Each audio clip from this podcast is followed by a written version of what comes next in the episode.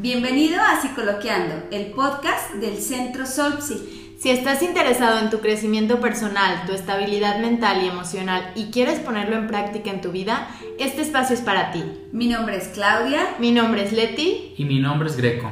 Acompáñanos y juntos, mediante invitados expertos, temas interesantes, reflexiones, debates y otras sorpresas más, lleguemos a ser la mejor versión de nosotros mismos. ¿Listos?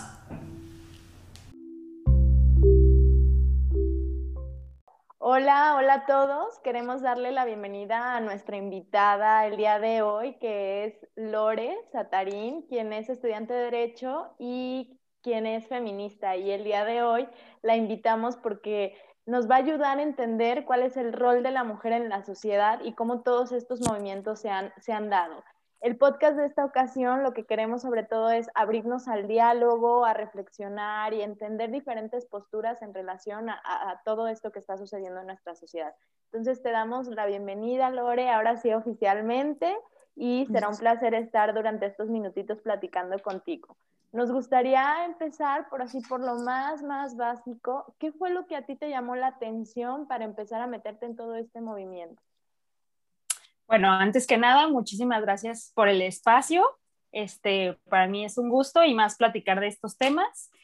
Y bueno, respondiendo a la pregunta, eh, lo, que, mm, lo que me hizo adentrarme como al movimiento y todo esto, pues prácticamente es, es el ejercicio de cuestionarnos, ¿no? Todo este tiempo. O sea, afortunadamente, eh, pues sí, soy una mujer que pertenece pues al, a un grupo vulnerable, ¿no? Que es este de las mujeres, pero, pero pues dentro de lo que cabe he sido muy privilegiada y tengo, este, pues, tu acceso a educación, ¿no? Por así decirlo, y eso ya es un privilegio en el país y como mujer este, lo que me permitió tener espacios en los que se nos invitó a cuestionarnos ciertas cosas, ¿no? O sea, desde lo más básico de, o sea, creo que esta es una reflexión muy sencilla que puede después, este, invitar otras, que es ¿por qué los hombres pagan la cuenta, ¿no? O sea, como la primera pregunta que, que lanzan en, en, mi colegio en ese momento.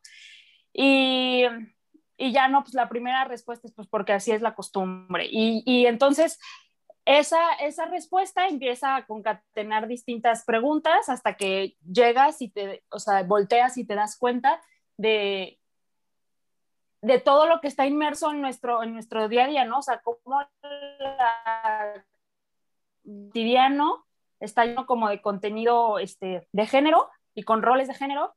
Entonces, este, pues permitir desarticular y cuestionar todo esto eh, dentro del feminismo a mí se me hizo muy padre. O sea, obviamente estoy en aprendizaje constante, hay muchísimas posturas, debates, todavía no me defino así como en una corriente, pero, pero pues el enfoque es tal cual ese, ¿no? O sea, cuestionar y, y, llegar al fondo de, de, las cosas, ¿no?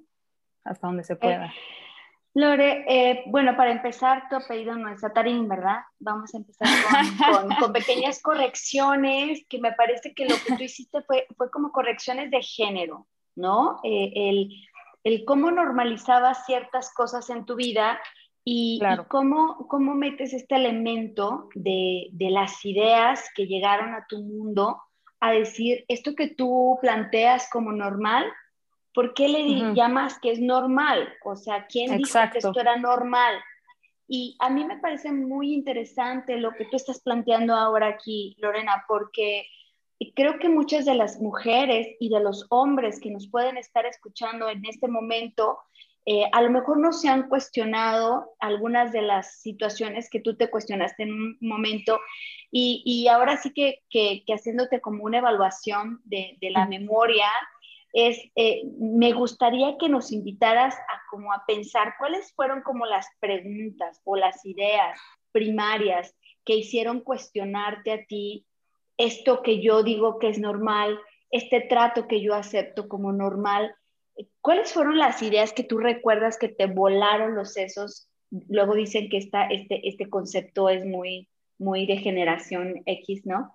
Este, ¿Cuáles fueron estas ideas que tú dijiste así como, wow, o sea, yo esto era para mí lo normal eh, y, a, través de esta reflexión que estoy teniendo, de estas lecturas que estoy teniendo, estoy eh, reconociendo que, que, que, esto no sé de dónde vino ¿Cuáles fueron estas cosas?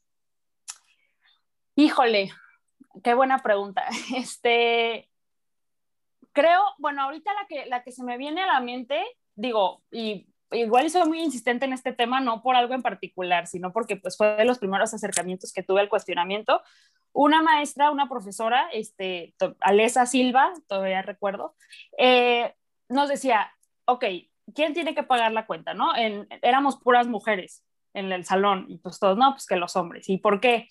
O sea, y, y, luego lo que ella nos explicaba decía, bueno, para empezar, ustedes ahorita están en una edad donde no reciben ingresos, ¿no? Entonces, quien está pagando la cena al final de cuentas con el muchacho que está saliendo no es el muchacho, es el papá o la mamá del muchacho, ¿no? O sea, ya llega, llegamos al punto como, pues sí, un tanto absurdo, que ya ni siquiera es un rol de dos personas el que está involucrado ahí. O sea, estamos involucrando a más personas en un tema de costumbre que al, si salimos a la calle y les preguntamos por qué el hombre, pues no va a haber una respuesta tal cual, ¿no?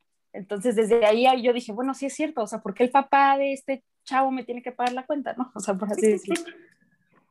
Y entonces dices algo muy interesante, Lore, que es que en, en, estas costumbres o en todo esto, no nos podemos ver como un ser individual que se le ocurrió decir, ah, pues todos los hombres o todas las mujeres se comportan de tal forma. Fue un conjunto de personas que se pusieron de acuerdo por lo que quieras y gustes y que decidieron que de esta forma se tenía que, llevar a cabo las funciones de la sociedad. En psicología, nosotros algo que hemos visto desde diferentes enfoques es que algo muy importante es que exista un rol, que hay jerarquías y que eso permite el orden en la sociedad, ¿no? Quiero pensar que en su momento se creyó que era la forma correcta de, de lo que era normal, lo que llamamos como normal, que nos hemos dado cuenta que no existe la normalidad, ¿no? Del todo. Entonces, no sé, ¿cómo es que, que, que, porque era lo que hablábamos fuera del podcast, que a mí me explotaba la cabeza completamente, no los sesos, la cabeza, en el sentido de, de, de que entiendo la idea, la estudié en psicología porque llevé una materia en donde nos enfocamos específicamente en eso, pero luego eh, eh, he visto videos, he leído libros y entiendo que hay una estructura vertical, que yo no la entendía hasta que me lo explicaron como con peras y manzanas y, y, todo de forma muy visual. Y entonces entendí como si la sociedad estuviera mecanizada para que siempre va a haber alguien arriba de ti y alguien abajo. Claro. Ah, te voy a ser bien honesta, me cuesta mucho trabajo entender que el hombre siempre va a estar arriba de la mujer. ¿no? No sé si tú con lo que has leído, con lo que has estudiado, nos pudieras explicar un poquito eh, eh, en, qué consiste o, cómo se expresa desde ese sentido. Pues sí, o sea, la, la, opresión como tal, este, se puede expresar de distintas maneras y en distintos grupos, ¿no? Para, como yo lo veo, este, y algo muy curioso que, retomando un poco lo que dices, o sea, creo que también esta opresión y esta jerarquía ha prevalecido tanto tiempo porque funciona, la verdad. O sea, es, esa es la bronca de empezamos a problematizar y teorizar que el capitalismo, que este, no sé, las relaciones eh, monógamas, etcétera, pero al final de cuentas es, son funcionales, ¿no? O sea, no quiere decir que estén bien, pero en, la sociedad está pues funcionando, eh, entre comillas, porque pues que es funcionar, pero, pero llega un punto en que estamos cómodos con esta situación y pues qué flojera desarticular todo, ¿no? Y qué desmadre.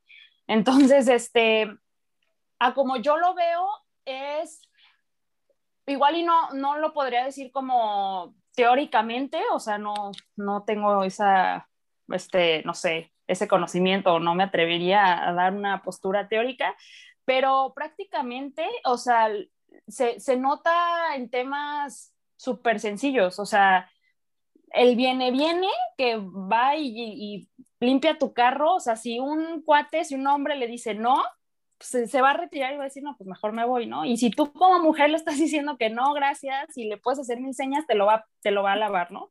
Entonces, este, creo que se percibe esta jerarquía con, con, la percepción que tenemos las personas, seas hombre, seas mujer, en cuanto se planta un hombre o se planta una mujer, ¿no? y estos presupuestos que hay de que, ay, ya va a ser bien buena onda y cosas así. No sé si quieren. Sí, Lore, yo, yo, yo aquí, bueno, soy generación X y para mí, eh, yo crecí con esta normalización de la cultura que después, eh, al igual que tú, tras algunas lecturas, descubres que esto que vivimos como normal eh, se le llama violencia, ¿no? Se le llama jerarquía de poder y abuso de poder. Pero no, fue algo que, alguien me llegara a, presentar un volante a decirme, oye Claudia, ¿sabes qué? Esto no está bien, esto debe de cambiar. O sea, yo me acerqué eh, por lo que estoy estudiando a, encontrarme, y fui al contacto con estos, con estos libros, con estas mentes pensantes que, abrieron mi cabeza, ¿no? Eh, y me encontré, yo no sé cómo, cómo es la experiencia de ustedes que son como más millennial. Eh, me encontré con una experiencia de que al mismo tiempo que me estaba estallando mi cerebro, mis sesos, eh, al mismo tiempo había mujeres que estaban viviendo con eso que, que era antes normal para mí y que ahora ya no era normal para mí, empezó a haber un desfase, como un terremoto, ¿no? Donde las placas tectónicas se separan. Y entonces es, sigo en la misma tierra, pero ya veo la realidad como distinta. Y entonces de repente yo podía hablar de esto que yo estaba nombrando como no normal, como no correcto. Y había quien, quien, quien dijera, siempre ha sido así, porque ha funcionado, porque tu padre paga las cuentas, porque tu ¿no? Porque te empiezan a decir, porque tu esposo manda, porque el jefe es el que dirige, porque, porque así debe de ser. Y, y, tú queriendo tener como estas nuevas ideas de la sociedad, eh, no, no, no, no encuentran esto que, que, que por llevarnos a una nueva realidad, lo primero que hemos tenido es más violencia en esta separación. Leti.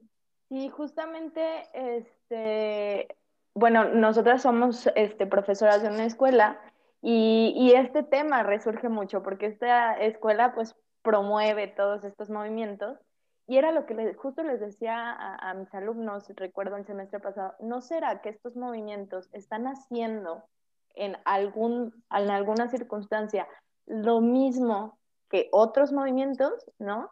Y entonces creo que aquí es no buscar la división. No sé cómo lo ves tú, Lore. O sea, a mí me parece que no es y el bueno y el malo, la víctima y el victimario, ¿no? A mí me parece que todos hemos sido lo mismo al mismo tiempo, ¿no? Me parece que tanto ha afectado a hombres como a mujeres y quizá la forma del intento de solución que hemos estado haciendo es lo mismo que, que, que siempre se había estado haciendo, ¿no? Nada más nombrándole de una forma diferente que concuerdo con muchas ideas, que concuerdo con muchos movimientos, pero también al mismo tiempo concuerdo con Clau en esta parte de tal vez sí estamos generando cierta violencia queriendo imponer un pensamiento que a otras generaciones les cuesta, ¿no? O sea, les cuesta trabajo como entender, quizás nosotros porque ya tuvimos el alcance a ciertas tecnologías, a ciertos estudios, ciertos libros, tú misma Lore lo decías, a ciertos privilegios, que nos favorecieron a entender, ¿no? Entender estos movimientos, entender.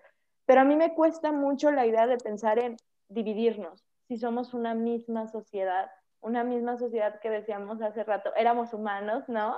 y hasta bailamos de que éramos humanos, pero, pero en este sentido de, somos uno, o sea, vivimos en el mismo planeta, consumimos lo mismo, los mismos recursos, todo, hay que unirnos a favor de, de la equidad, ¿no? Creo que es la, e, esa, ese sería mi comentario. No sé cómo lo ven ustedes, Clau.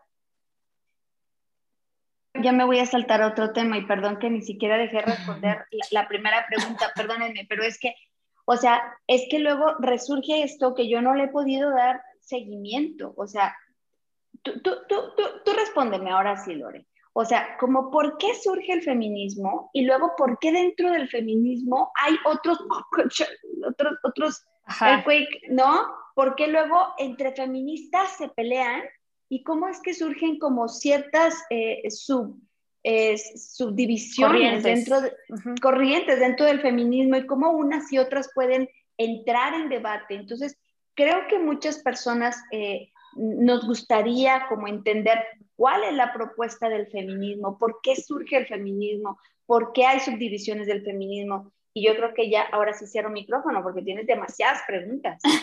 ya, ya somos dos. No, y nos podría llevar días. Este, bueno, siempre que se habla de feminismo, eh, todas hacemos la precisión o hacen la precisión de que son los feminismos, ¿no? O sea, no hay uno, no hay este, mm, las reglas y ten tu manual de feminista y, ¿no? O sea, hay muchísimas corrientes y pues dentro de las corrientes, pues sí hay, sí hay choques, o sea, sí hay ideas que necesariamente son excluyentes, pues. Este, hay feministas radicales que, que son trans excluyentes, o sea, que que no consideran a la mujer trans parte del feminismo, o sea, no, no consideran que sea una mujer. Hay feministas liberales, que es como todo este feminismo, pues un poquito más digerible, yo podría decirlo. Este, y bueno, un montón más, ¿no? O sea, hay feminismos que surgen desde este, mujeres racializadas, este, desde, desde mujeres negras, este, indígenas, ¿no? O sea, como que lo que a mí me gusta mucho el feminismo es que pues te puede, se puede adecuar a la situación en la que tú te encuentras, si tu lucha es eh, por igualdad racial, económica, este, social, pues, pues hay un espacio en el feminismo, ¿no? El feminismo surge, no sé si yo me atrevería a decir en dónde, qué fecha y cuándo, pero el feminismo, o, o sea, o el movimiento que pues que más popular se hizo y que, y que vino a traer la primera ola, pues es el de las sufragistas, ¿no? Este, y pues surge otra vez de, desde el cuestionamiento, ¿no? O sea, ¿por qué ellos pueden votar y por qué yo no? Y, y también un tema laboral, ¿no? O sea, este, hay, hay un chiste de una, de una comediante que se llama Michelle Wolf, que dice que las feministas eh, que empezaron el movimiento, pues eran mujeres blancas muy privilegiadas y que estaban pidiendo trabajo y que en ese momento sus trabajadoras del hogar les decían, morra, ya tenemos trabajos, o sea, de que hay que, hay que ver a dónde estás enfocando la lucha, porque si, si lo que quieres es trabajo, aquí están, o sea, te doy, los te doy el trabajo. Pero si lo que queremos es buenas condiciones, si lo que queremos es igualdad de condiciones entre los hombres, poder aspirar a los mismos puestos, pues entonces hay que saber qué es lo que estamos pidiendo, ¿no? Y esos debates que surgieron desde el principio, ahorita también están, se están retomando, ¿no? O sea, en el tema de este trabajo sexual, o sea, hay quienes dicen, es que el trabajo sexual no puede ser un trabajo y hay quienes dicen, no, claro que sí, o sea, yo a eso me dedico y, y es lo que sé hacer y lo que quiero hacer, ¿no? Entonces, esos debates siempre han estado y creo que alimentan muchísimo la conversación y el feminismo y es un recordatorio de que hay espacio para todas en el movimiento, o sea, creo que fuera del tema violento es, es un tema plural y es lo que está padre. Sí, claro. Ok, a ver, entonces, híjole, es que para mí este, este tema es como, como que no lo puedo agarrar. Entiendo perfectamente eh, eh, que, que, vivimos en una sociedad que tiene, em, que, es, que, es, que es vertical y que hay un manejo del poder muy particular. Eh, que estamos viviendo violencias que no son nombradas y que, y que no podemos identificarlas y entonces las normalizamos, ¿no? Y, y, que si no viene alguien como a culturizarme sobre mi normalidad, yo voy a seguir creyendo que X situaciones es, es, es lo normal. Por ejemplo, eh, es normal que me piropeen, hasta quisiera, ¿verdad? En la calle, eh, decía Joaquín Sabina, ¿verdad? Este, o sea, yo puedo entonces imaginar que, que, que, que si voy a la calle y alguien me, me chifla, es normal, no pasa nada. Hasta que yo lo leo y veo que yo tengo un derecho a estar libre por la calle y sentirme segura y que nadie tiene por qué calificar mi belleza o mi fealdad, hasta entonces digo, es cierto, o sea, ¿por qué alguien tendría que calificarme en la calle si no estoy, soy un producto en exhibición? Pero hasta que no viene esta idea, yo no me lo cuestiono y yo lo vivo como normal. Y quizá podría escuchar a alguien en la tele hablar de feminismo y decir como eh, eh, las personas que trabajan expuestos a la calle y que piropean a una mujer son unos bárbaros, ¿no? Y yo, para mi normalidad es como, pues ese tema no me importa, yo tengo problemas más grandes que esto. Em, e, e, este, este, este asunto de, del cómo, cómo, cómo surge, para qué surge, en los momentos en los que surge, la forma en la que surge, de repente me parece que causa como mucha controversia. Creo que el rol de la mujer en este tiempo es muy complejo. Y hago un paréntesis, y el del hombre no. Y, y, será entonces que cuando hablamos de la violencia, eh, las, las, normalidades que estamos viviendo las mujeres eh, son complejas y tienen mucho tiempo y son verticales, y porque la mujer no puede trabajar.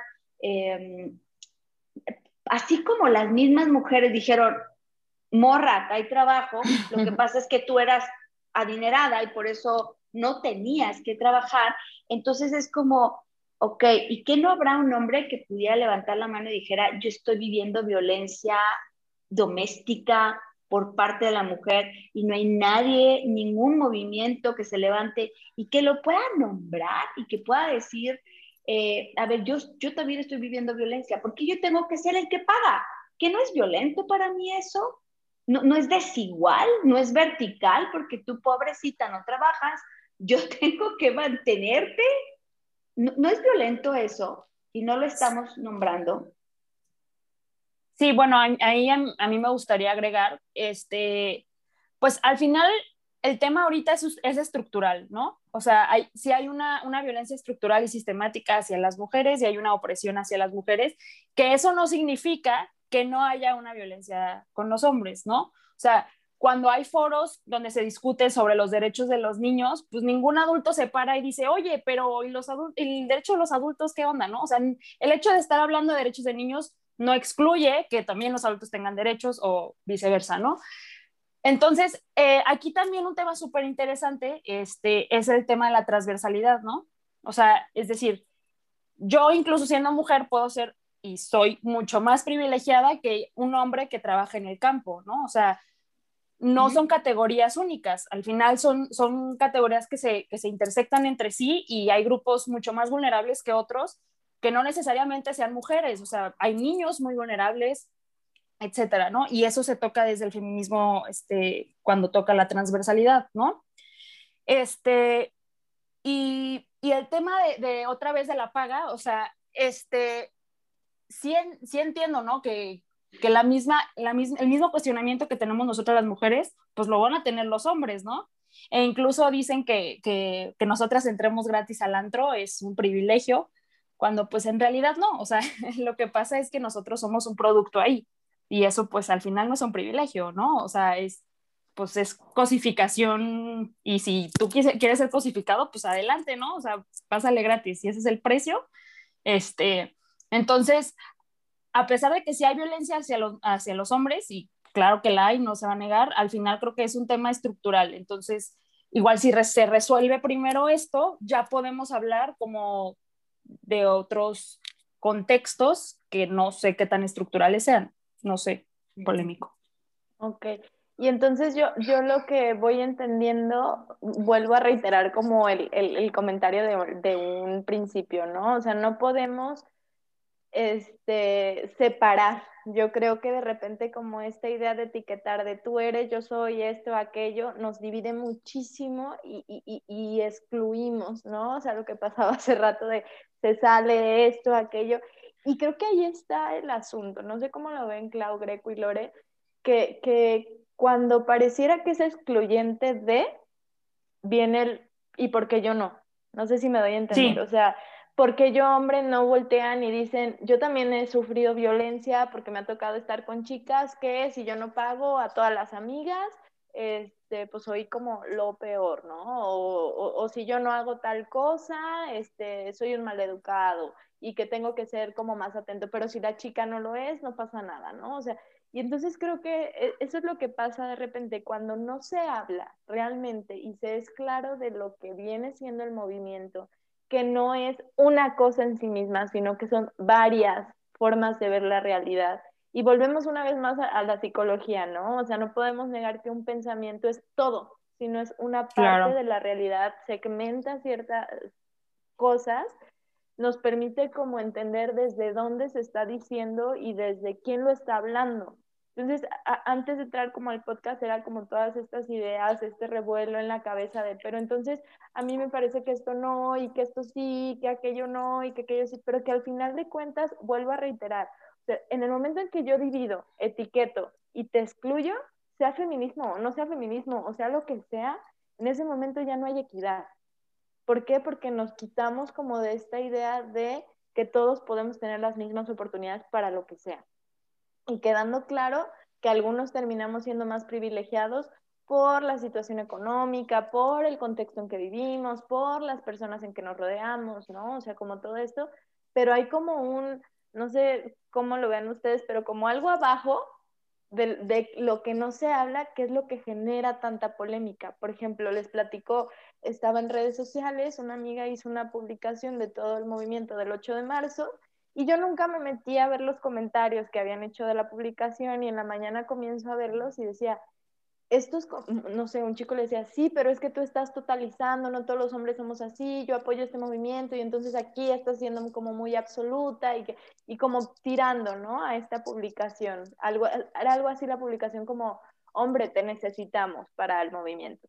Y entonces, este, y ahí fue donde dije, sí es cierto, de repente el ser humano, por ser ser humano, tiende a decir todo, nada, solo esto únicamente, ¿no? O sea, como irse a los extremos. Y ahí es donde hay este quiebre, donde nos volvemos a dividir como sociedad de tú eres el bueno, tú eres el malo, y, siento que pierde el sentido el mismo movimiento. Porque yo recuerdo hace unos años en mis clases de género que hablaban que el feminismo lo que buscaba era equidad, ¿no? Equidad para todos porque el machismo en sí mismo lo que había hecho era a ambos géneros y a, y a toda la diversidad que hay, como este, apretar, como segregar, como dividir, ¿no? Y que lo que decían era queremos la equidad. La equidad, claro, dependiendo de la postura en el que estás pero en el momento en que dividimos, como que volvemos otra vez a, no sé, o sea, a mí me, cuestiona mucho de por qué tenemos que dividirnos, ¿no? Unámonos para que todos estemos juntos y, logremos lo mismo. Sí, bueno, es que justo este, y, digo, sí, entiendo el punto, pero creo que sí va un poco como, en, como si entendiéramos que el machismo y el feminismo son estos polos iguales eh, que tienen una discusión, o sea, una dialéctica entre ellos, ¿no? Cuando, pues en realidad no, o sea, yo no veo que el feminismo y el machismo sean un diálogo entre, entre movimientos, o sea, de hecho para mí el machismo no, ni siquiera lo podría mencionar como un movimiento, ¿no? O sea, es un contexto sociocultural. Ajá. Ajá. Entonces, este, sí, sí, el tema de la etiqueta siempre es un tema, o sea, siempre es... Eh, no sé, como una problemática, ¿no? También en temas LGBT, o sea, hay personas de la comunidad que no les gustan las etiquetas, pero hay una etiqueta para esas personas y hay feministas que no les gusta llamarse feministas radicales, pero comparten con, ¿no? O sea, siempre que hay esta clasificación, surgen problemas, pero si no se nombran, entonces, ¿cómo existen, no? Y, y ya se me olvidó qué más iba a decir, pero, pero sí. Era acerca de la división. Ajá, ya, perdón. entiendo el punto, pero no, para mí no es como, no es una división, no sé, o sea, para mí es como un movimiento que en el, momento que entendamos y promovamos que es un momento, que es un movimiento plural, eh, igual ya hay más espacio para decir, ah, ok, o sea, es que yo puedo ser feminista sin tener postura en contra de las mujeres trans o etcétera, ¿no? Y también hay posturas del feminismo, que también eso quería decir, que más allá del tema de igualdad, pues dicen que buscan la liberación de la mujer, ya sea a través de la igualdad o equidad, ¿no? Entonces también está esa otra, otro objetivo del feminismo, ¿no? Ya, Claudia, no sé qué. A ver, y, entonces, eh, para mí es como si Heidegger decía, si, me nombras existo, ¿no? E, e, esta cosa solamente puede aparecer hasta que lo nombras. Entonces decíamos que en esta reseña de lo que ha sido la mujer en, la sociedad, pues ha, fungido como muchos roles y, funciones y que estas en momentos han sido desiguales para algunas y, no para otras y que muchas de estas funciones eh, las han normalizado a través de adaptarse y de, y de asumirlo como algo que el género mismo debería de asumir, ¿no? Y hasta que eh, alguna pensadora revolucionaria dice, yo quiero esto que los hombres también están haciendo o que otras mujeres están haciendo. Y entonces comienza como esta lucha por decir, yo, yo quiero este espacio, ¿no? Eh, y, el cómo luchamos y el cómo tomamos un espacio eh, es como muy, muy debatible, ¿no? Porque entonces para, para quien no, no, no, esté entendiendo esto de la violencia estructural, eh, decía que, que, hay ciertas formas de, de, organización social que per se generan violencia, ¿no? Por ejemplo, eh, esto de, eh, eh, del voto cuando era solamente para, para los hombres, en sí es una forma de discriminación. Entonces no es que el gobierno fuera y le dijera estúpida a cada mujer, tonta a cada mujer, sino que la misma dinámica generaba una actitud violenta hacia la mujer y a esto le llamamos violencia estructural, que genera la, forma de vida que tenemos, una, una eh, exclusión, segregación de, ciertos sectores, ¿no? Y, bueno, eh, la mujer ha levantado la voz y ha dicho, este espacio es mío, yo quisiera este, este pedacito y yo levanto la voz y digo, este, este pedacito no me gusta y yo lo quiero como acomodar, ¿no? Pero mi pregunta es, eh, ¿por, ¿por, qué si, si, nosotros queremos algo para una igualdad y para vivir como más en paz en la sociedad, ¿por qué se levanta con tanto eh, fuerza y quizá en ratos como hasta violenta ante la sociedad, incluso entre las mismas facciones feministas. Eh, por, qué, ¿Por qué sientes que tiene como esta energía, como esta tendencia violenta? Y luego me voy, decíamos, si, si me nombras existo, ¿por qué feminismo, si, si busca como la igualdad de, de, de hombre-mujer, ¿por qué, ¿por qué feminismo? Porque es como ven, primero entonces vas a venir a este lado feminista y acá yo te voy a dar el poder porque ahora eh, eh, como que per se provoca entonces que digamos machismo y feminismo, ¿no? O sea, ¿por qué se nombra feminismo? ¿Y, y, y por qué surge como con, como con esta violencia incluso entre las mismas facciones? Bueno, entre las mismas fracciones o este, corrientes, no sé, yo no sé por qué podría haber. Pues es, o sea, un movimiento social como el feminista es un movimiento de mujeres muy intensas, ¿no? Y, y la verdad es que también es, es, el hartazgo, ¿no? O sea, hay el, el, contexto en el que se vive en México y es, es, es, eso, o sea, harta, o sea, harta ver al presidente en una mañanera diciendo que eh, las feministas que le piden que rompan el pacto son unas provocadoras, que son unas simuladoras. O sea, eso de verdad es cansado, y, y hay quienes tienen eh, pues la mecha corta, ¿no? O sea, hay mujeres y además que el contexto en el que están y en el que vivieron y las violencias que les tocaron no les da para poner una publicación en Facebook diciendo, por favor, eh, ya no nos desaparezcan, ¿no? O sea, es una rabia que pues viene para mí totalmente justificada, ¿no? Y, y al final, desde que surge el feminismo, o sea, las sufragistas fueron súper violentas, ¿no? O sea, esta frase de, machito de feministas, las de antes, porque no, no hacían destrozos y, y, pues claro que sí, o sea,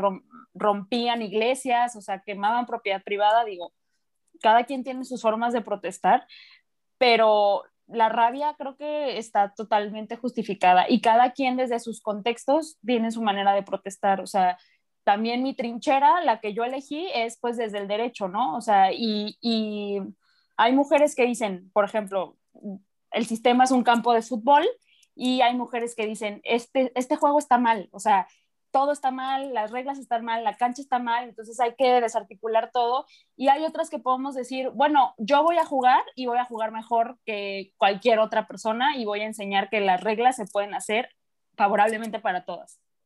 Este, Greco, no te hemos dejado hablar nada.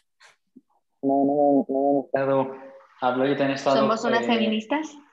eh, guardando mis comentarios porque también en redes sociales he visto mucho de un hombre no puede ser feminista y es como todas estas fracciones que hay dentro de, todo eso. Para mí, comentando con todo lo que han dicho, yo creo que es, sí tiene mucho que ver como algo generacional y creo que tiene que ver con la epistemología, la manera en la que hemos aprendido las cosas y que entendemos el mundo. O sea, a mí me recuerda mucho esto a algo que hablábamos con Elba en podcast pasados del cubrebocas. O sea, es como la simple idea de que yo me tengo que regular para no dañar a los de afuera, a varias generaciones les causa problemas. O sea, están esos compilaciones de videos virales de gente de Estados Unidos que se pelea en tiendas porque no los dejan entrar sin cubrebocas en plena pandemia. Y es como esta idea de yo tengo que ponerme algo, tengo que filtrar cosas que yo hago para no dañar a los demás, siento que genera incomodidad. Entonces el hecho de decir, no puedo estar en redes sociales con mis formas machistas, no puedo estar haciendo algo mal, porque ya hay todo un grupo de personas enojadas, con justa razón, que me van a decir cosas, eso me molesta. Entonces, no, yo les digo terps, yo les digo no sé qué, yo les digo cuál. Entonces, siento que el hecho de decir, me tengo que filtrar mis comentarios, me tengo que filtrar mi forma de ser, porque hay alguien que me lo reprime, genera incomodidad social. Y sí. siento que de repente no sé, o sea, no quiero convertir este podcast en algo como, no sé cómo que lo sé, pero pues es que así la situación, o sea, hemos iniciado comentando con cosas de caballerosidad, quién paga la cuenta, quién paga aquello, pero pues no debemos olvidar que hay feminicidios diarios, que hay desapariciones, que hay agresiones que en realidad le cuesta la vida a las personas, no es simplemente de quién tiene el papel más alto en la sociedad. Entonces, de repente, también cuando hablamos de estas instituciones que generan violencia, creo que hay actos como el que vi hace un momento en redes sociales, que el Palacio Presidencial, no sé cómo se llama eso, puso como bardas ya para cerrar todo, lo bardearon, por así decirlo, para protegerse de las protestas del 8 de marzo.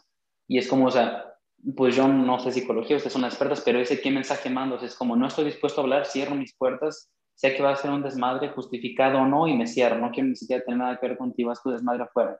Y entonces eso creo que genera violencia per se porque es como, pues yo quiero venir a expresar lo que siento y o todo esto y tú me dices, no, de aquí no pasa, si no dañas propiedad privada porque este edificio es más importante que generar un diálogo para llegar a la paz.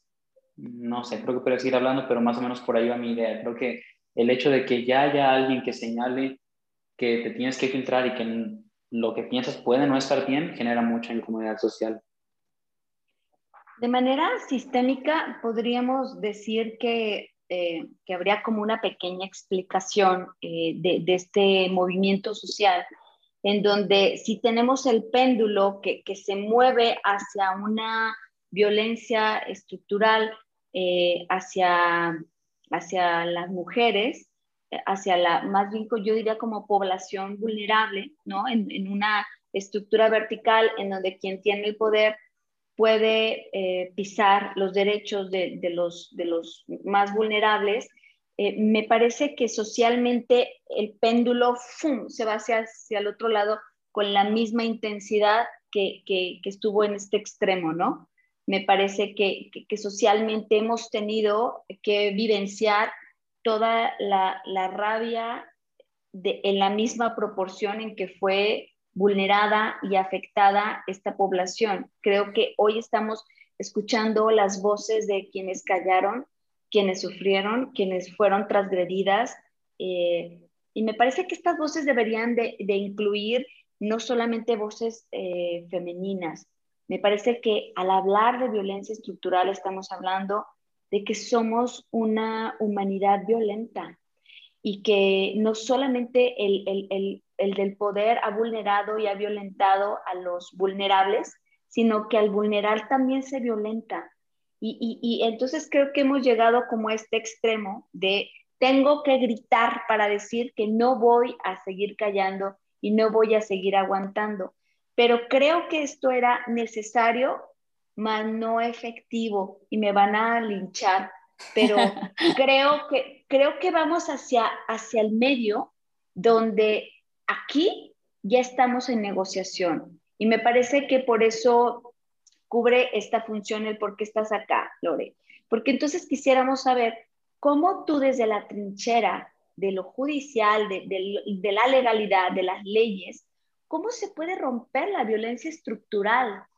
¿Cómo, estamos llegando al medio para ahora sí, no con gritos, no con, no con estallamientos, que esto realmente no produce nada más que la, bueno, perdón, nada, perdónenme, eh, me retracto, la visibilización, que es el nombrar, es algo súper importante porque acá es, no veo que esté pasando nada, yo puedo violarte, matarte y no pasa nada, se ve el número, no, no se dice nada, pero cuando me voy con este extremo a quemar un lugar, estoy visibilizando que hay un problema muy, muy grave en la sociedad. Pero aquí solamente se visibiliza. Cuando vamos en medio es donde podemos empezar a hacer movimientos estructurales. ¿Qué se está haciendo en términos legales para mover esta violencia estructural, Lore?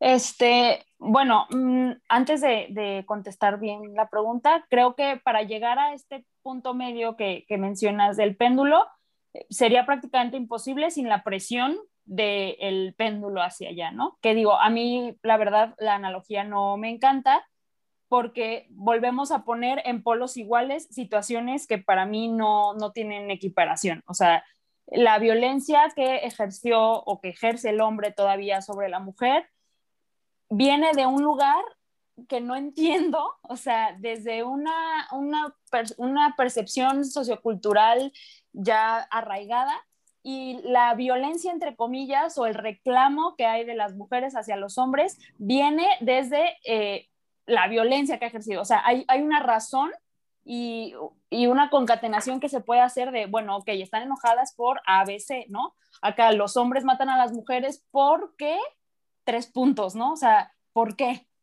Entonces, por eso yo igual dijimos que pues era para puntos encontrados, este sería uno mío, o sea, el, el péndulo no, no, no sé pues, pero hablando como este reclamo tan intenso y, y, estas manifestaciones tan intensas, sí les debemos el hecho de que ahora podamos sentarnos con, pues, con hombres que toman decisiones ahorita, o sea, ojalá fueran mujeres, pero la mayoría de las decisiones en temas jurídicos todavía recaen en la mayoría en hombres. Entonces, eh, pues al final es un tema político, ¿no? Y como saben que va a estallar esto, pues te puedes sentar y decir, ok, ¿quieres que las mujeres estén menos enojadas? Haz una fiscalía especializada en temas de violencia contra la mujer y no se va a acabar ahí, o sea, también tienes que capacitar a tu personal, este, y yo, yo he insistido y, creo que una, una solución inmediata pues sería involucrar más a las mujeres en, en decisiones, en las decisiones judiciales, o sea, creo que ahorita no tenemos la empatía ni la sensibilización que tendría una mujer en un caso de violencia de género que tendría un hombre en un caso de violencia de género de una mujer. O sea, igual y es muy polémico y, podrían salir los hombres a decir que eso es, este, no sé, eh, machismo a la inversa o no sé, pero creo que hoy por hoy es crear condiciones para que en un futuro, indistintamente el género que esté tomando las decisiones, sepamos y tengamos la certeza de que va a tener una sensibilización y va a tener un estudio que le va a permitir tomar la mejor decisión para la víctima o para el victimario, ¿no? Porque pues, ambos tienen derechos, este, o sea, tienen derecho al debido proceso, etcétera, ¿no? Claro. Eh, y Lore, ¿no, ¿no crees que, que no, no, sé realmente, no, no, no es mi área, pero ahora que hablamos como de discrepancias, es eh, el pensar que una mujer está en un sistema judicial no necesariamente eh, garantiza un trato más humano, más empático, no, no, porque hay mujeres que viven el machismo y que, y que hacen la revictimización cuando llega a una mujer. Leti y yo, que somos terapeutas, nos toca atender muchos casos en donde llegó una mujer a la fiscalía y la trató con la punta del pie, negó, eh, eh, se burló, no, empatizó acerca de la violencia que estaba teniendo ella misma. Entonces yo me pregunto si desde la tribuna de, la legislación no debería de establecerse más protocolos que solamente el, como el género en sí, porque el género per se no trae la empatía. No, sí, totalmente. De hecho, creo que me, no fui tan precisa en eso. Este, sí, y es regresar al tema de roles de género. Entonces, ah, pues una mujer va a ser más blandita y un hombre va a ser más rudo, ¿no? Este, sí, lo, totalmente estoy, estoy de acuerdo contigo.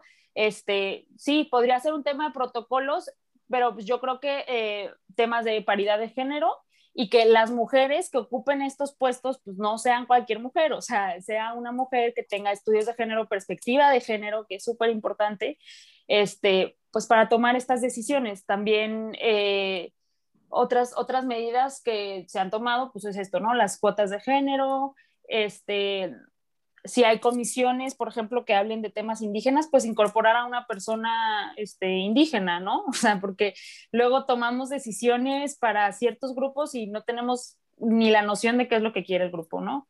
Eh, entonces, esas, esas, esas medidas se han estado tomando, le han, han visto la manera de darle la vuelta, es decir, han puesto a mujeres para cumplir la cuota y como suplente es un hombre y al final renuncia la mujer y entra el hombre, entonces es lo mismo, ¿no? O sea, siempre hay una manera de darle la vuelta, desgraciadamente, pero ahorita creo que es un tema de generar condiciones y esto es pues a largo plazo para que en un futuro el tema realmente sea preparación y no género, o sea, que no haya necesidad de, de cuotas de género. Saber que si hay 60 hombres y 10 mujeres es porque hubo 30 mujeres que no les interesó la vacante porque no querían, no porque no pudieran acceder a ella, ¿no? Exacto, porque, porque a mí me parece que luego se reduce a una cuota de género. O sea, estamos en, e, en el Poder Judicial, estamos siendo, estamos por la paridad de género, porque hay tantos números de mujeres. Y si estas mujeres vienen a defender al machismo, o sea, eh, de, de, nada sirvió que estuvieran mujeres. Entonces, yo, yo tengo que reconocer que soy generación X independientemente de la generación que sea, eh, no soy feminista. Eh, eh, yo, y, bueno, a lo mejor, como dices, será cuestión de, de, evaluar mi estilo de vida, pero yo voy más por una cultura de la paz, en donde yo reconozco estas violencias que viven los hombres también, en muchos, en muchos aspectos. Y reconozco la violencia que viven las mujeres en muchísimos más aspectos porque empatizo con el género. Y reconozco la violencia que viven los niños y la comunidad LGTB y la comunidad de minusválidos y la comunidad de... Y, y, y para mí mi tema siempre va a ser, tenemos una cultura violenta. Eh, me parece sumamente importante que cada quien desde su trinchera levante la mano y diga, esto también es violento, esto también es violento, pero no sé, y, no, no, sé si lo haya, pero ¿habría alguna forma de, que pudiéramos como validar cada uno su perspectiva y cada uno su, su, su, situación sin que digamos, no, la mujer está más ofendida, no, el hombre es más ofendido? ¿No habría una forma epistemológica de acabar con esta violencia estructural y no estamos peleando quién, está peor, porque si hablamos de desaparecidos, también hay un número de hombres desaparecidos, que porque, ah, pues es que estaban en el narcotráfico, ellos se lo, de verdad, o sea, eh, la mujer puede dedicarse a, vender ciertas cosas y está bien, el hombre puede dedicarse a vender esto y está mal. Eh, eh, no sé, siento como, como que seguimos en pugna, seguimos en esto es válido, esto no es válido y seguimos en un debate en donde ahora va mi turno de decir qué es. Y, creo que, ¿qué sigue? Que después el hombre empiece con facciones a decir, es violento que el hombre solamente vaya a la guerra, las mujeres, porque se quedan en casa? Si toda la nación ha sido vulnerada. Eh, vamos a vivir otra historia en donde ahora los hombres van a, a, a marchar y a quemar cosas para que digamos, wow, es verdad, nosotros hicimos cosas terribles, no lo habíamos visto. ¿No habría alguna forma, ustedes que tienen mentes más frescas, de, de, acabar con las violencias transversales, horizontales, verticales?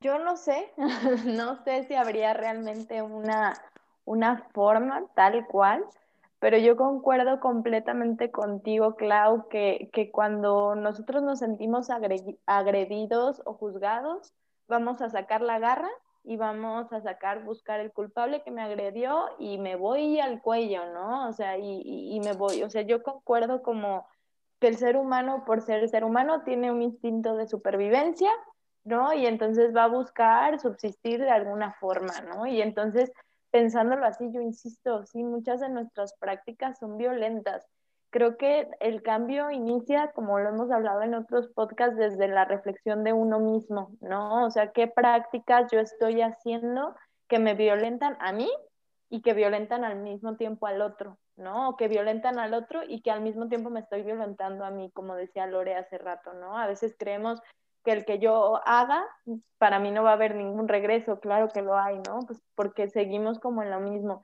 yo sí considero desde, según tu mentes frescas, ¿no? Este, que, que es como voltearte a ver a ti mismo.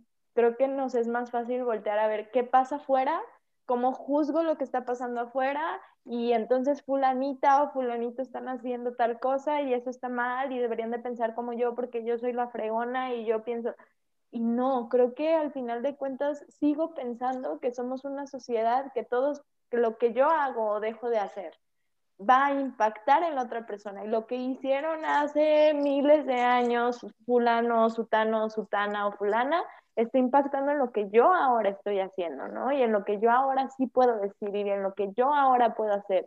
Entonces yo creo que si tuviéramos esa conciencia de lo que hagas ahorita, no solo va a impactar en tu familia, sino en millones de personas, podríamos verlo desde otra perspectiva, como decía Greco, del, mismo cubrebocas, ¿no?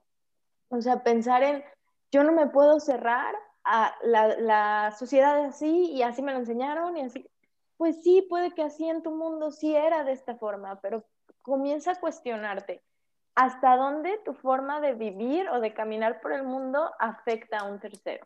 Y creo que es para en todo, o sea, yo así lo pienso como en todo, y estoy a favor de esta cultura de paz, ¿no? O sea, de un pensamiento de por qué no buscamos una sociedad que busque la paz y que no busque el dividir, ¿no? Suena súper hippie, pero yo sí creo en la idea de, como decíamos hace rato, de hagamos el amor y no la guerra, ¿no? O sea, ¿por qué tenemos que dividir? Y, y estoy de acuerdo en que se tiene que etiquetar para nombrar, para existir, para todo eso, pero cuando yo, cuando yo divido, yo creo que es, es también el respeto, ¿no? O sea, ya etiqueté, ya dije, ya te respeto, te escucho y podemos tener un diálogo para yo aprender de ti y que tú aprendas de mí, ¿no? O sea, yo creo que sí, esa sería mi opinión, que, sería una forma de comenzar a, a, ver el mundo desde unos ojos distintos. Greco me está haciendo caras. yo también lo estoy viendo desde hace rato. Greco. No, pues es o sea, yo las quiero mucho las dos, pero la verdad escucharlas me revuelven las tripas porque es como, o sea, los típicos argumentos como contra el feminismo, que a los hombres también, a eso también, pero yo siento que la vida no es como tan excluyente de solo puede existir un movimiento a la vez. Siento que todo es como se puede demandar que vivamos bien, o sea, es como elige qué quieres. No quiero vivir bien, quiero que no maten a las mujeres, quiero que no maten a LGBT, quiero que no maten a los discapacidad, a discapacitados, que usen cubrebocas. Se puede y se tiene que demandar para vivir bien. Y me parece curioso, digo, estoy saltando a conclusiones eh, aceleradas, pero me hace interesante que ustedes, las dos que son especializadas en terapia breve sistémica con enfoque en soluciones, están haciendo esto, enfocándose en las soluciones como, bueno, ¿cómo podemos llegar a toda la paz? ¿Cómo podemos llegar a esto? Pero siento que en momentos sí es necesario como observar el problema, ver cómo está y centrarnos en cómo se causó para ver cómo se solucionó. Si el machismo es el problema, el machismo es, es la forma de salir y llegar a una cultura de paz general, como lo están diciendo. También siento que aquí sucede mucho, no sé si han escuchado, esto ya es como conocimiento viejo, pero dicen de eh, si alguien está asaltando a otra persona, entre menos personas haya, tienes más posibilidad de que te ayuden porque una persona tú te sientes con la responsabilidad moral de ayudar, pero cuando están entre 15 es como, ah, pues el de allá lo va a ayudar, el de acá lo va a ayudar. Si todos estamos buscando una cultura de paz y están empujando a ese que está en silla de ruedas, pues uno de los 30 que están aquí al lado mío lo va a ayudar. No, yo soy una persona que está en contra de la opresión contra las personas con discapacidad, yo lo voy a ayudar. Entonces siento que es algo similar con las feministas, es decir, yo me nombro como la persona que estoy vigilando y que te voy a llamar la atención a ti. Es como, el, como si esa persona se duplicara con ese mismo sentimiento y es como cada persona que está ahí te va a, observar y te va a decir qué está bien y qué está mal. Si cada quien se va a su esfera y dice, sí, cultura de paz, pues que el de al lado también tenga cultura de paz. Al nombrarlo, se responsabiliza quién tiene que ser responsable de, de hacerlo. Entonces, al decir es como, o sea, yo no sabría si catalogarme como feminista o no, pero yo ya soy una de esas personas que estaría observando, esto es machismo, estás violentando a esta persona, estás haciendo aquello, y no solo con el movimiento feminista, por eso me refiero que no es excluyente, con cualquier tipo de violencia, yo ya diría, esto está bien, esto no. Sí, porque lo que es de todos es de nadie, ¿no? O sea, eh, justo esto es lo que estás diciendo, o sea, hacer un movimiento global que, que abogue por todo y cultura de paz, pero ¿qué es la cultura de paz, no? Y qué, qué o, o, sea, volvemos al cliché y al lugar común de para mí, ¿qué es paz? Para ti, ¿qué es paz? ¿No? O sea, para alguien podría ser tener acceso a la educación, ¿no? Pero hay personas que ya lo tienen y dicen, no, es que para mí paz es tener buenas condiciones de trabajo. Entonces, volvemos a complejizar todo y meter en un costal un movimiento que no existe, o sea, no que no exista, pues, pero que no se le puede nombrar porque involucra muchas luchas, cuando creo que lo que hace el feminismo y, por ejemplo, temas ambientales, temas este, de personas con discapacidad, la comunidad LGBT, es nombrar las luchas y intentar, porque creo que el feminismo lo está haciendo un poco mal, aunque me linchen, pero intentar homologar el objetivo, ¿no? O sea, ¿Qué quieren los ambientalistas? Bueno, pues este, que se pueda vivir en un mundo donde básicamente no nos muramos al momento de salir y respirar a la calle, ¿no? O sea,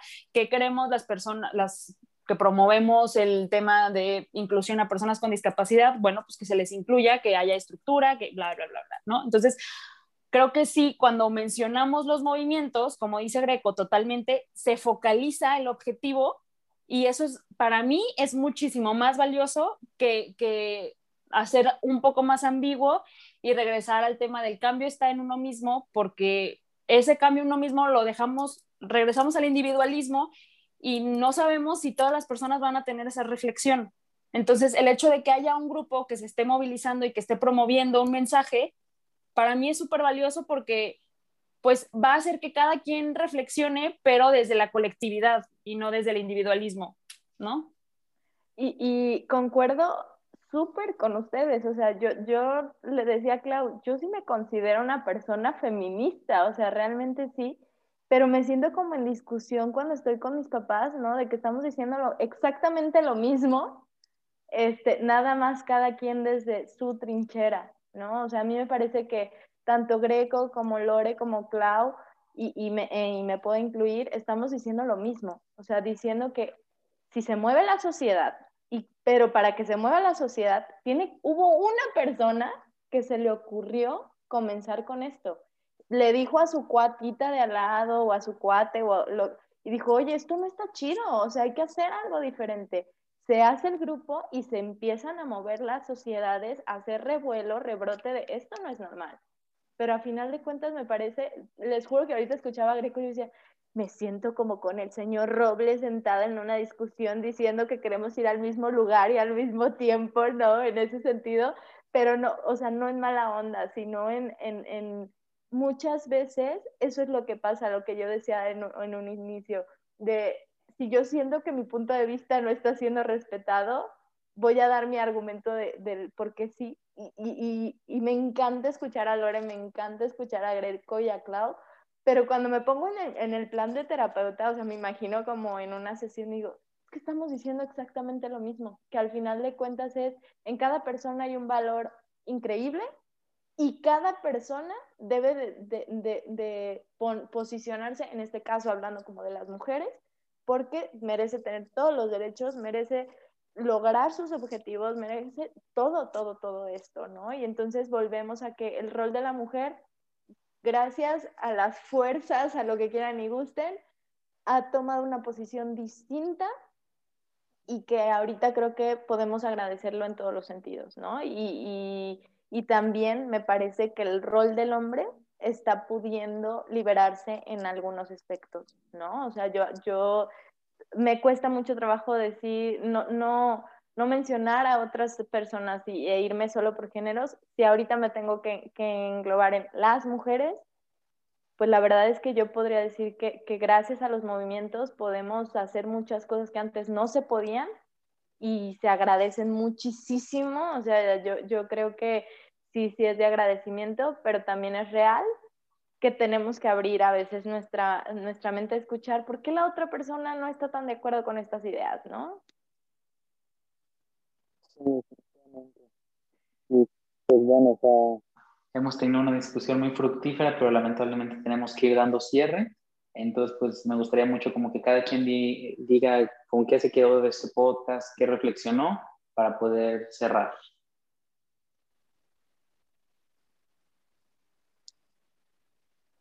Ok, gracias. Eh, bueno, para mí este, este es un podcast muy eh, educativo, muy, muy ilustrador. Me, me, ayuda a incorporar ideas tal como, como lo, lo esperaba que fuera, porque me permite entender que no estoy comprendiendo este, estos movimientos que están surgiendo y que sé que son necesarios, que, que, necesitan estar y que al, eh, al, estar inmersa en esta sociedad no estoy pudiendo como, como comprender la totalidad de lo que está sucediendo y quizá van a, a, necesitarse algunos años para poder comprender eh, por qué surgieron y, cuál fue el impacto y, la necesidad de, de, que estén operando en este momento estas voces que se están levantando. Sé que, eh, como dijo Leti, que, los privilegios que todos los que estamos en esta sala estamos recibiendo es por las acciones de hombres y mujeres en el pasado y que si ellos no hubieran luchado, debatido, aplaudido, negociado, acordado, no estuviéramos gozando de esto. Y sé que entonces eh, hay mujeres que están debatiendo desde su trinchera eh, puntualizaciones muy concretas que son necesarias para, para, para llegar a acuerdos futuros muy, muy importantes. Podría concluir que, que el rol de la mujer, en específico estando en el mes de la mujer, está siendo muy vulnerado y que hoy gracias a estos movimientos estamos logrando ver la profundidad y la diversidad en la cual una mujer había estado siendo violentada y qué cosas que antes podíamos nombrar como, como, como parte de la, del día a día de, de, la vida de una mujer, eh, hoy podemos saber que no, que no está bien, que no es correcto que una mujer desaparezca, que no está bien que una mujer se sienta intimidada en esta vida. Eso no es nada correcto. Y que si esto hoy yo lo puedo decir gracias a la lucha de, mujeres que han sido valientes y han levantado la voz, puedo decir entonces que, su vida y su labor ha sido muy fructífera porque me permiten hoy tener un conocimiento y una claridad. Pero por otro lado, yo reconozco que me hace falta más comprensión de este tema y que, y que yo me pregunto en la audiencia si hay alguien que se siente identificado conmigo que se siente incluso intimidada, intimidado al hablar de este tema, porque de repente si no lo comprendes, alguien se levanta y dice como, ¿cómo es posible? Esto es casi un atentado contra la vida, ¿no? Eh, y, entonces yo sí quisiera como solicitar como paz y, que si, si no, toda la, la civilización que no podemos entender el movimiento, me gustaría hacer un llamado a todas las mujeres que están haciendo este, este movimiento, que, que nos instruyan, que nos ayuden a comprenderlo, que nos ayuden a entender el porqué de muchas de sus acciones y más que, que, que un acto violento de, de, de, te pongo el nopal en la frente, ¿cómo es posible que hagas esa pregunta tan lastimosa? Nos expliquen por qué es lastimosa la pregunta, nos ayuden a culturizarnos, nos ayuden a lograr eso que están queriendo, es, esa acción que están emprendiendo tiene un objetivo y es que el resto de la sociedad entienda. Pero si cuando yo pregunto para intentar entender resulta una violencia, una ofensa, mi pregunta, no, no se está permitiendo el diálogo. Obviamente no espero que, que, que, creas, Lore, que lo estoy diciendo para ti. Estoy, este, este, esta, este podcast va para mucha más gente que, que quisiera eh, que no se sintieran ofendidas mis, mis queridas eh, radioescuchas, podcast escuchas, no sé cómo se llaman, de, por mi ignorancia, o sea, perdonen mi ignorancia. Y es un llamado a ayúdenme a entender, a mí y a un montón de la población que, que no nos atrevemos ni siquiera a tocar el tema porque hay molestia de por medio, por ejemplo, como Greco, ¿no? Que se sintió enojado por mi postura y es como, pues ayúdenme a entenderlo, o sea, e, es, soy, soy parte de la cultura, ¿no? Y, y, y yo creo que algunas de las gentes que están en la audiencia puedan estar con una postura igual. Entonces, mi compromiso es a seguir entendiendo y comprendiendo este fenómeno y agradeciendo a, a la causa y a los movimientos que ha tenido. Y bueno, si quieren, este, yo para ir cerrando, no me voy a extender tanto como Clau, pero yo me quedo con este, con este podcast, con este episodio. Primero que nada, Lore, muchísimas gracias por decirnos este, pues toda esta información tan valiosa. O sea, la verdad es que me encantó el saber que si yo no me voy hasta un lado, no importa, puedo desde mi trinchera estar haciendo ciertos trabajos que muestran pues mi postura, ¿no? Y que al final eh, creo que tiene que ver con, con uno, respeto, dos, escuchar, y voy a sonar como muy científica, pero hay una cosa que se llama metanivel y creo que de repente nos quedamos como muy abajo, muy abajo y queriendo entender que la otra persona hable exactamente mi mismo lenguaje y entonces que me entienda 100%.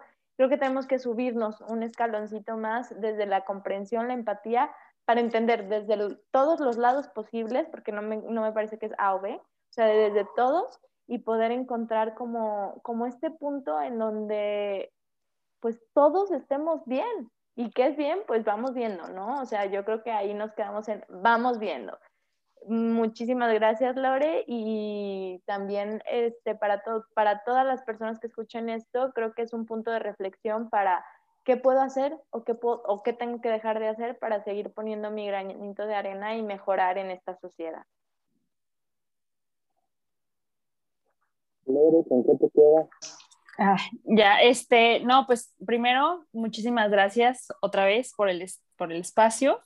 Y pues con lo que yo me quedo es que eh, con la pluralidad de ideas, ¿no? O sea, que un, o sea, a veces yo pienso que hay un, ya hay un plano o ya hay como un cierto estándar para platicar sobre ciertos temas, que no es que sea el correcto. Y cuando platico, o sea, hoy que platiqué con ustedes, digo, no, pues es que hay muchísimos puntos de vista de, desde dónde abordarlo y mientras el objetivo sea el mismo, o sea, aunque se, se llame un diferente, pero al final si todos buscamos una sociedad más justa y con más paz, pues no importa el nombre que le pongamos, ¿no? O sea, no importa la discusión o no importa desde dónde estemos hablando, este, siempre y cuando, pues, ese sea el objetivo, ¿no? Y eso se me hizo muy padre de, de hoy.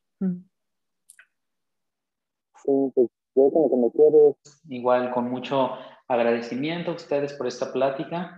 En podcast pasados hemos terminado con cierto conocimiento estable, por así decirlo. Esto es esto, y si quieres hacer esto, haz aquello pero en este me parece que ha sido fructífero de otras maneras en las que simplemente ha sido como una conversación con las que diferentes personas se pueden identificar o que genera una conversación que lleva a más conocimiento que creo que es diferente pero igual de bueno.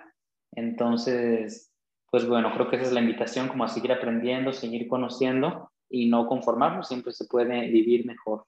Entonces, pues muchas gracias y nos vemos en la próxima emisión. Gracias. Eh, gracias. Gracias.